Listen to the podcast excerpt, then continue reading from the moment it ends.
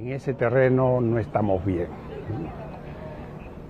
En ese terreno, en el terreno de la incertidumbre que paraliza la inversión privada, estamos en un terreno parecido al del último año del presidente García en su primer gobierno. Él es Waldo Mendoza, exministro de Economía y miembro del Consejo Fiscal. Esta declaración la dio en el CAE Ejecutivo 2022, que recibió el nombre de El Perú en Emergencia, los peruanos en acción. Y efectivamente, nos encontramos en un momento de emergencia para nuestra economía.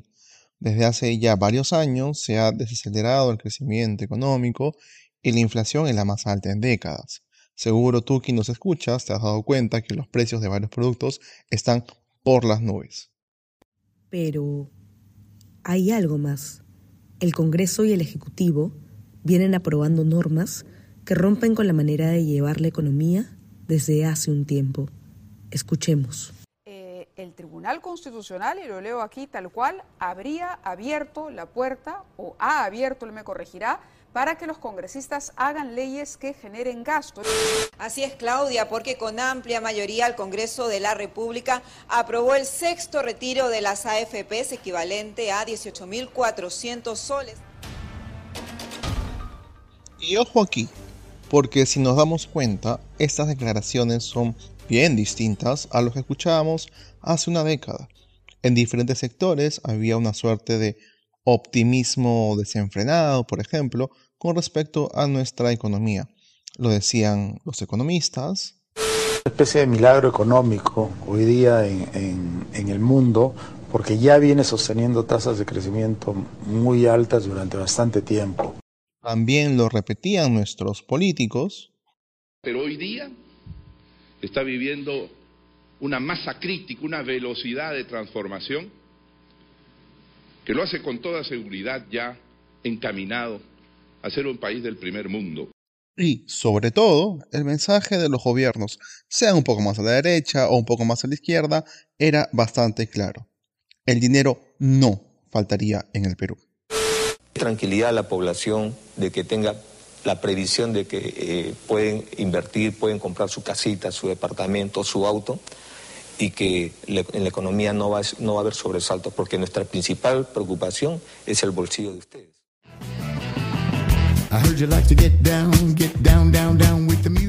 ¿Qué pasó entonces con nuestro modelo económico? ¿Cómo el optimismo de ayer se convirtió en la angustia de hoy? ¿Está realmente agonizando nuestro modelo económico? Y, de ser el caso, ¿debemos tratar de revivirlo o cambiarlo por completo? Hola, soy María Claudia. Yo soy Aaron. Hoy en Debajo del Puente traemos una mirada económica y cultural para entender el modelo peruano y los retos que enfrenta. Estamos en noviembre de 2022. El año 90 estaba terminando la universidad, ¿no? yo terminé la Universidad del Pacífico en el año 89, entonces el año 90 estaba trabajando eh, en Grade, ¿no? Bueno, en, el paquete económico de Hurtado Miller estaba camino a Arica, viajando con unos amigos, tenía 21 años, 22 años, y está, pagamos, no sé, 20 soles la gasolina de ida y 1000 soles la gasolina de vuelta, ¿no? Por galón. Estás escuchando a Piero Gessi.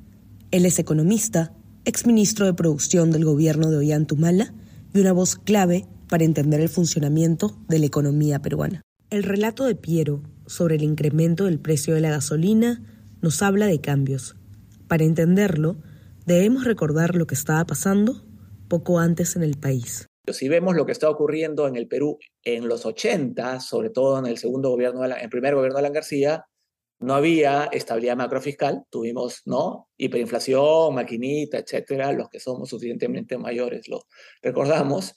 Eh, lo segundo, no había respeto a, la propiedad, estatizaciones, digamos, mucha incertidumbre, etcétera. Y tercero, teníamos pues eh, una economía cerrada, con dólares distintos, ¿no? sin competencia, etc. Entonces, todo eso era claramente inconsistente con avanzar hacia el desarrollo económico y se cambió en el año 90.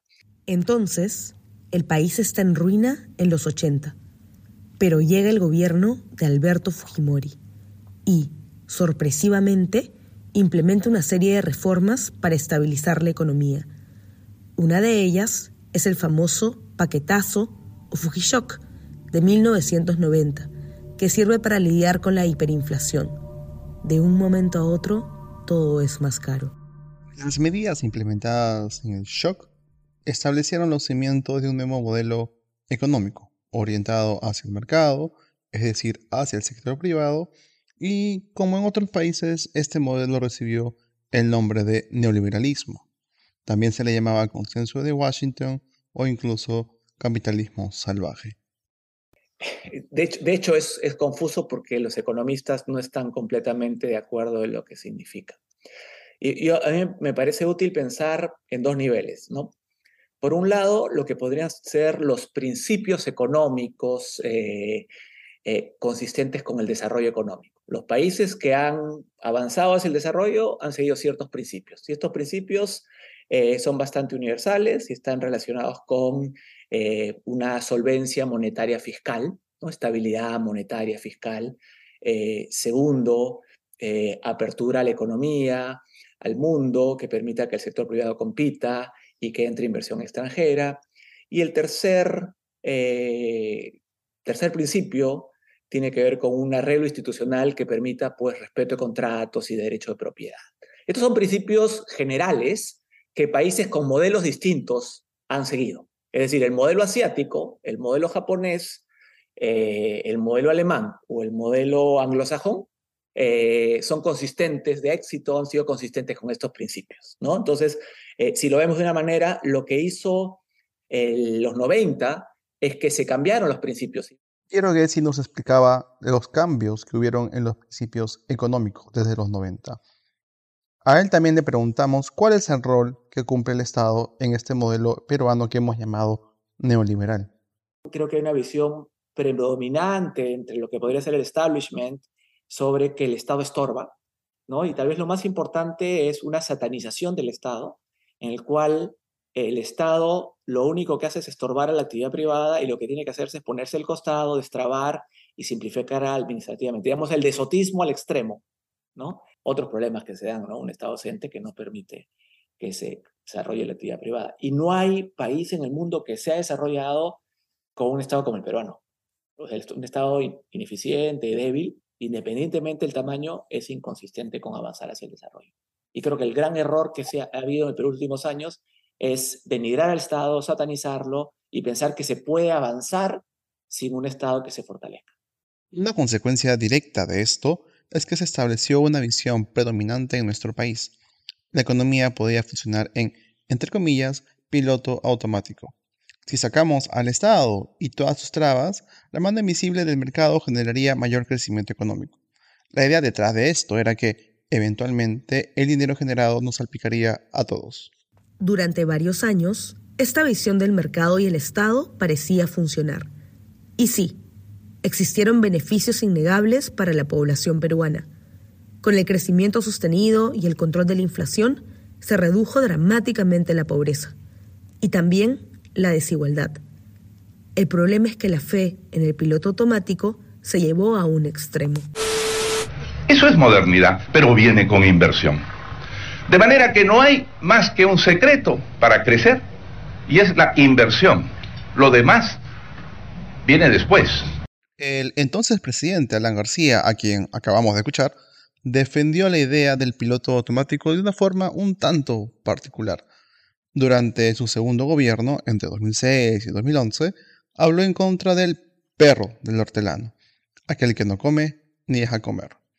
Es decir, puso mucho énfasis en evitar trabas a un crecimiento económico que supuestamente debía darse de manera espontánea. Pero si bien el discurso del perro del hortelano es extremo, no deja de ser representativo de las ideas de la época. Lo importante era crecer y todo vendría después. Un supuesto claramente errado, como nos dice Piero. Creo que había un supuesto implícito que crecemos, eso genera recursos, se mejora el capital humano y se mejora la institucionalidad y eso permite aumentar el crecimiento. Eso, no pasa. El crecimiento no generó fortalecimiento institucional, no generó mucho mayor capital humano, ¿no? Y esa es la parte, eh, fue un error muy, muy serio de aquellos que están demasiado obsesionados en el crecimiento sin eh, preocuparse más bien en cómo ese crecimiento se genera, ¿no? Resultaba en potenciar los fundamentos que permitan seguir sosteniendo el crecimiento. Entonces, dentro, el, problema no es cambiar los principios económicos ahora a futuro, sino que hemos tenido un modelo que funcionaba para el Perú en el año 90 y lo que no hicimos es hacerle ajustes al modelo en estos últimos años. Piero cree que es posible hacer ajustes y cambios importantes sin abandonar los principios que nos comentó al inicio. Estabilidad fiscal, apertura de la economía y protección de los derechos de propiedad. Pero como nos dijo también, estos tres principios permiten varios modelos económicos muy diversos alrededor del mundo. Para Perú es igual, tenemos varias opciones.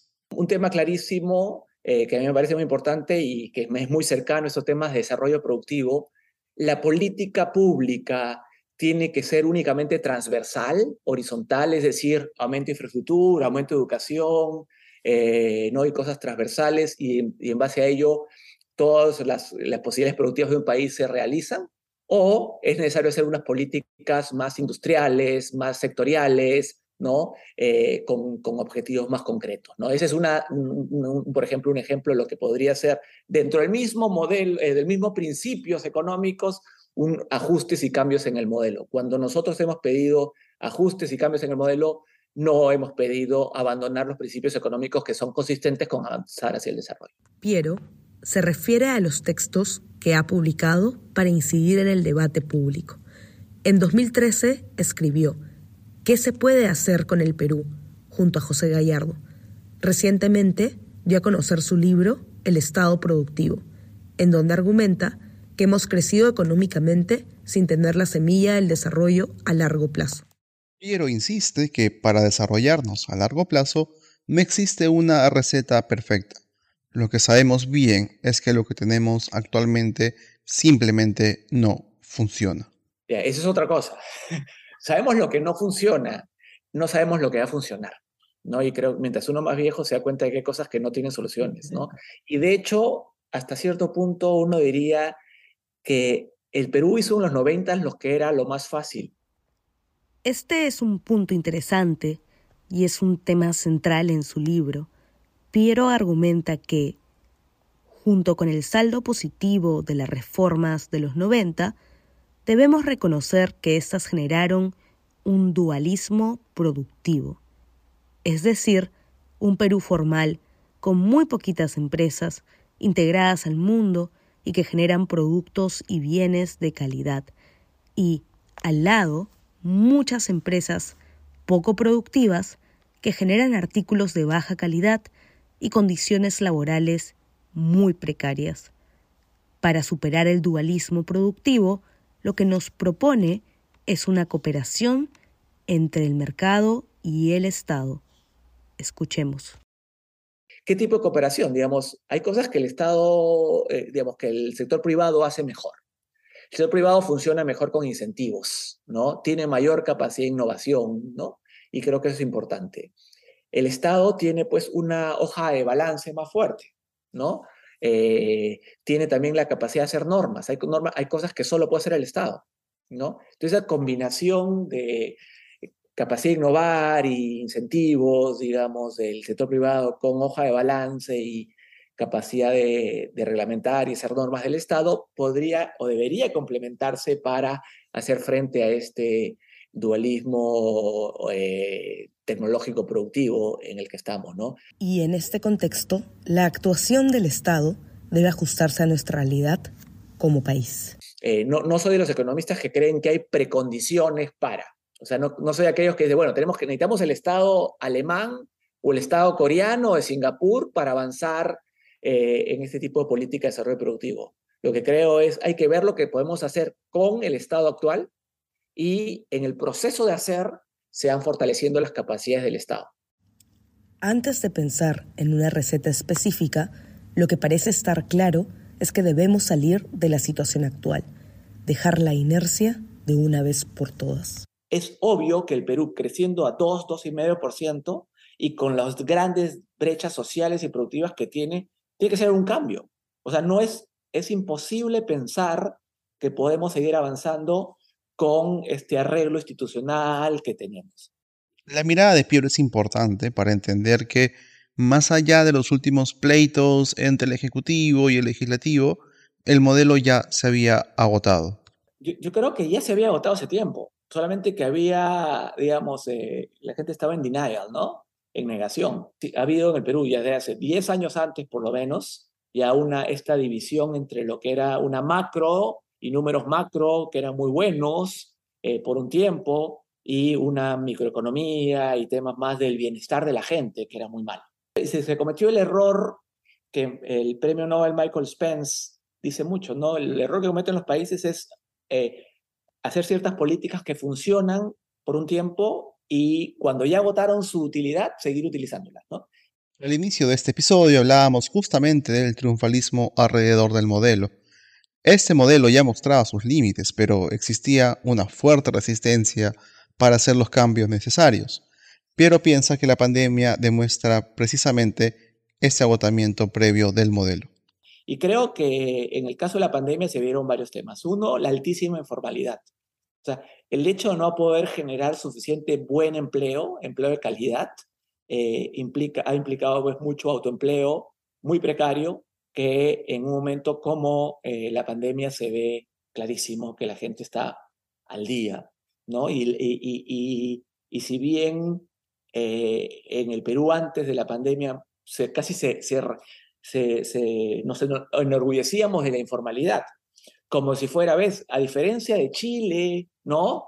Eh, que no tiene este colchón, el Perú tiene el colchón de la informalidad que nos permite pues hacer ajustes, etcétera, ¿no? Que es una tremenda insensatez. La informalidad es malísima, es malísima a todo nivel, ¿no? En lo económico, en lo político, etcétera. Precisamente, la pandemia expuso la necesidad de millones de peruanos. En un país con más de 70% de informalidad, el toque de queda fue para muchos una condena de hacinamiento y hambre. Yo tengo tres niños.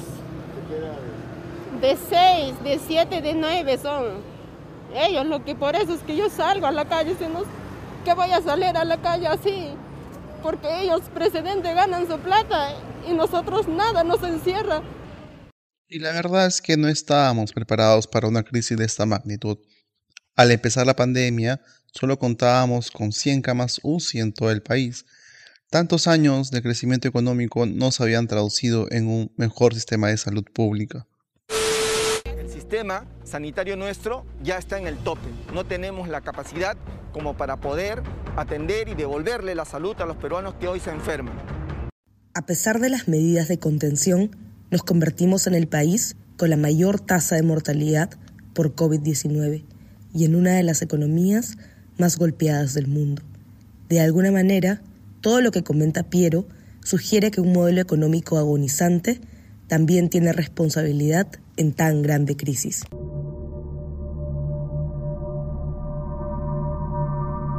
Regresada a la pausa, conversamos con Leonor Lamas. Ella es antropóloga, investigadora y que ha estudiado la dimensión cultural de este modelo económico que conocemos como neoliberalismo. Ya regresamos fuerte, tú no debes. Canta y baila mi canción. Te doy plata rapidito. El cool mágico soy yo. Come cuy, cuy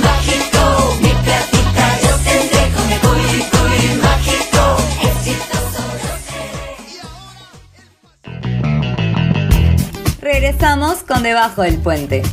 Nos tomamos un break para reforzar los cimientos de este puente que busca conectarte con todos los agentes de nuestra realidad nacional.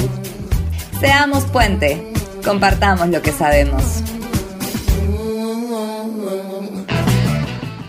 Estamos de vuelta en Debajo del Puente. Le preguntamos a Leonor por qué es importante evaluar el modelo más allá de su dimensión económica. Em, bueno, eh, excelente pregunta. Yo diría eh, que el neoliberalismo es un sistema eh, que, como sabemos, pues celebra la reducción del Estado a la mínima expresión. ¿no? Entonces es un sistema que se entiende a sí mismo como post-político y post-ideológico. Em, y lo que nosotros queremos mostrar en el libro que publicamos, Épicas del Neoliberalismo, es que, es que el neoliberalismo, como cualquier otro sistema, se sostiene fuertemente en una ideología, ¿no? Y una ideología definida como un sistema de ideas, de convenciones que permiten la reproducción y del sistema, la legitimación del sistema y la creación de consentimiento entre aquellos que eh, viven bajo ese sistema. Entonces, es por eso que desde una mirada etnográfica consideramos que era eh, eh, necesario, urgente, analizar este aspecto ideológico de un sistema que se presenta a sí mismo como uno que no necesita una ideología. ¿no? Y eso es a lo que llamamos el neoliberalismo como régimen cultural. Leonor se refiere al libro que editó con Gisela Canepa en el 2020 y que explora los discursos de ciudadanía y emprendedurismo que crea este modelo económico y político. Nos recuerda que estos discursos no son homogéneos. La ideología y la cultura son difusas eh, y, son contradictorias, son arenas de, permanentemente en disputa. Y eso es lo que vemos y, lo que evidenció nuestra mirada antropológica al tema, es que hay diferentes maneras de entender lo que es ser emprendedor o lo que es el emprendedurismo. ¿Y consideras que, porque digamos, a veces cuando se habla de neoliberalismo, desde un espacio más crítico, se aborda desde una perspectiva un tanto más negativa, ¿no? ¿Consideras que en este discurso cultural del neoliberalismo podemos encontrar elementos positivos? ¿Hay algo bueno que nos haya dejado? Uf. Eh, es que es difícil evaluar esto en, términos de bien o mal, ¿no?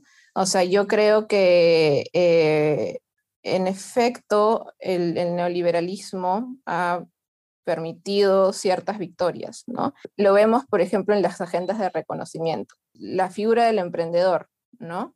Eh, la figura del migrante eh, a la costa, que hasta hace unos 20 años era visto con sospecha por el status quo limeño, ¿no? Hoy en día es una figura que más bien está siendo incorporada en las, em, en las representaciones de lo que es el nuevo Perú.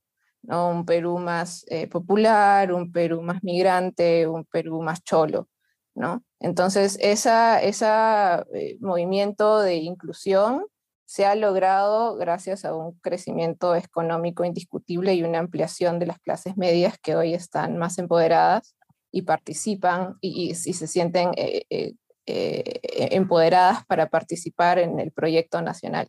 Entonces, eso en definitiva es, un, es una cosa positiva, ¿no? Se podría ver, pero al mismo tiempo, eh, y lo que planteamos nosotras en el libro es que hay que evaluar en qué términos es que esta inclusión en, en los imaginarios de nación se están dando.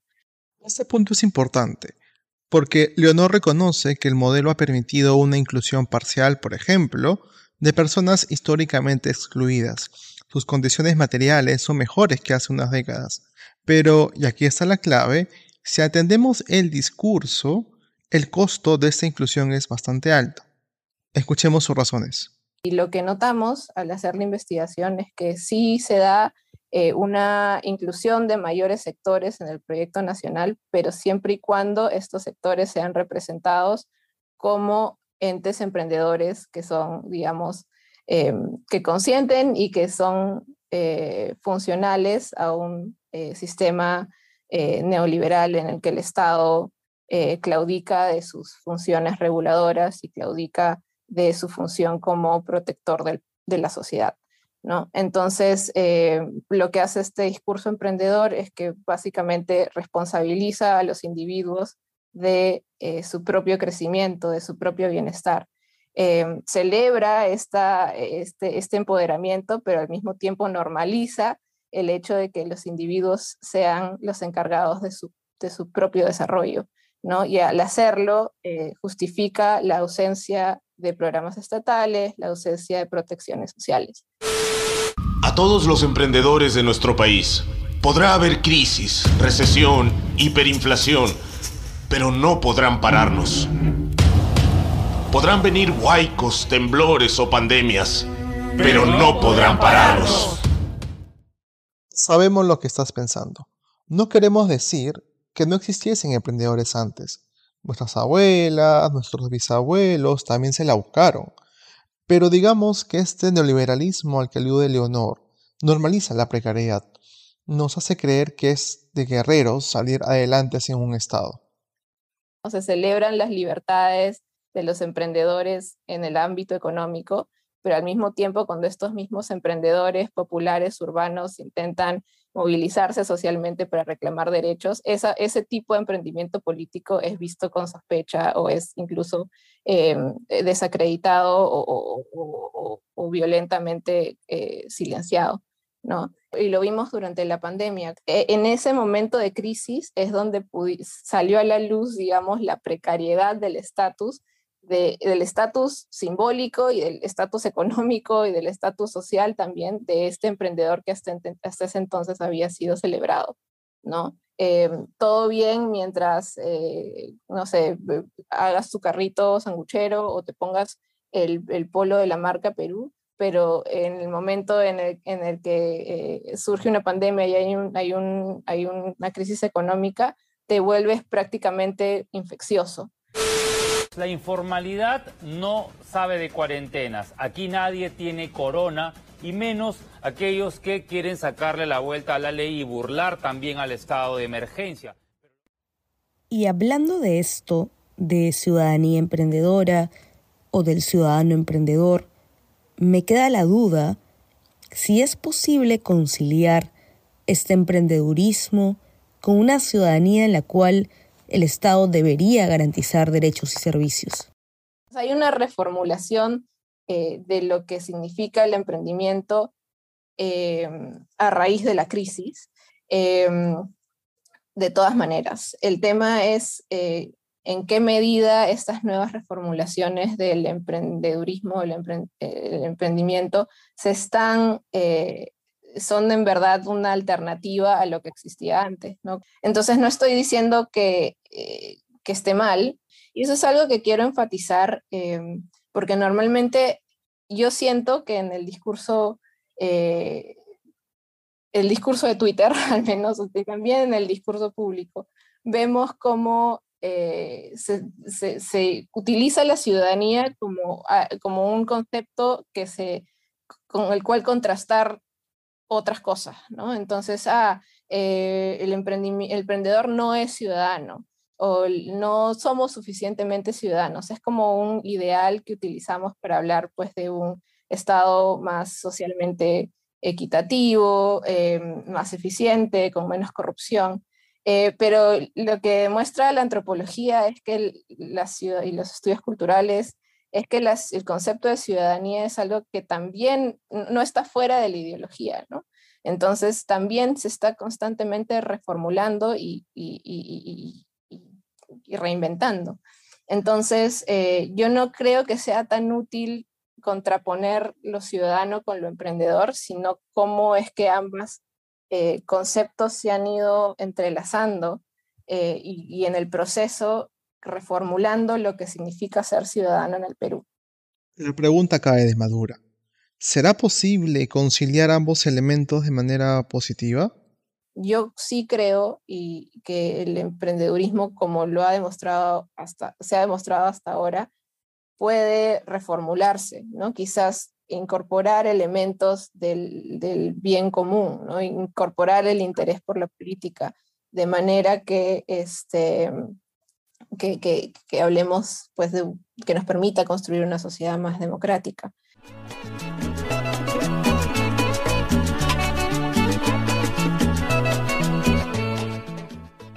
El modelo económico que se implantó en los 90 parece agotado. Sin embargo, cambiarlo o ajustarlo revive fantasmas del pasado, y nuestros políticos de izquierda y de derecha parecen obsesionados en soluciones que no funcionan. Lo cierto es que economía y Estado necesitan reconciliarse, sobre todo para impulsar el desarrollo. Sin embargo, el escenario político actual parece poco propicio para lograr este objetivo. Muchas de las medidas aprobadas a favor del pueblo en realidad no traen beneficios en el mediano y largo plazo. Parece una trampa insalvable. No obstante, cambiar el discurso, ajustar la economía y mejorar las capacidades de gobierno, aunque es una tarea titánica, tampoco es imposible. El primer paso es repensar el modelo poniendo a la ciudadanía y al Estado en el centro de la discusión. ¿Cuál creemos que sea el rol del Estado para el desarrollo? ¿Queremos insistir en un crecimiento en donde cada uno baila con su propio pañuelo? ¿O acaso buscamos un Estado que garantice las condiciones mínimas de bienestar que nos permitan seguir creciendo?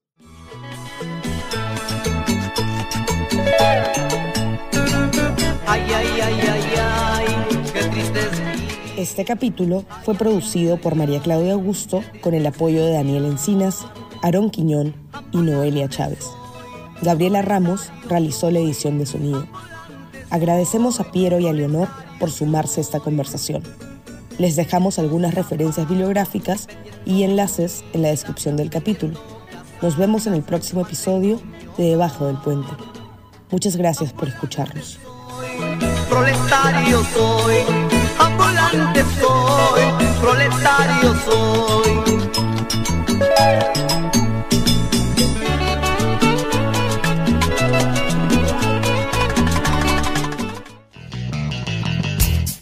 ¿Te gustó el episodio? Encuentra este y más contenido en nuestras redes sociales. Estamos como Somos Puente Perú en Instagram, Twitter y Spotify. Seamos puente, compartamos lo que sabemos.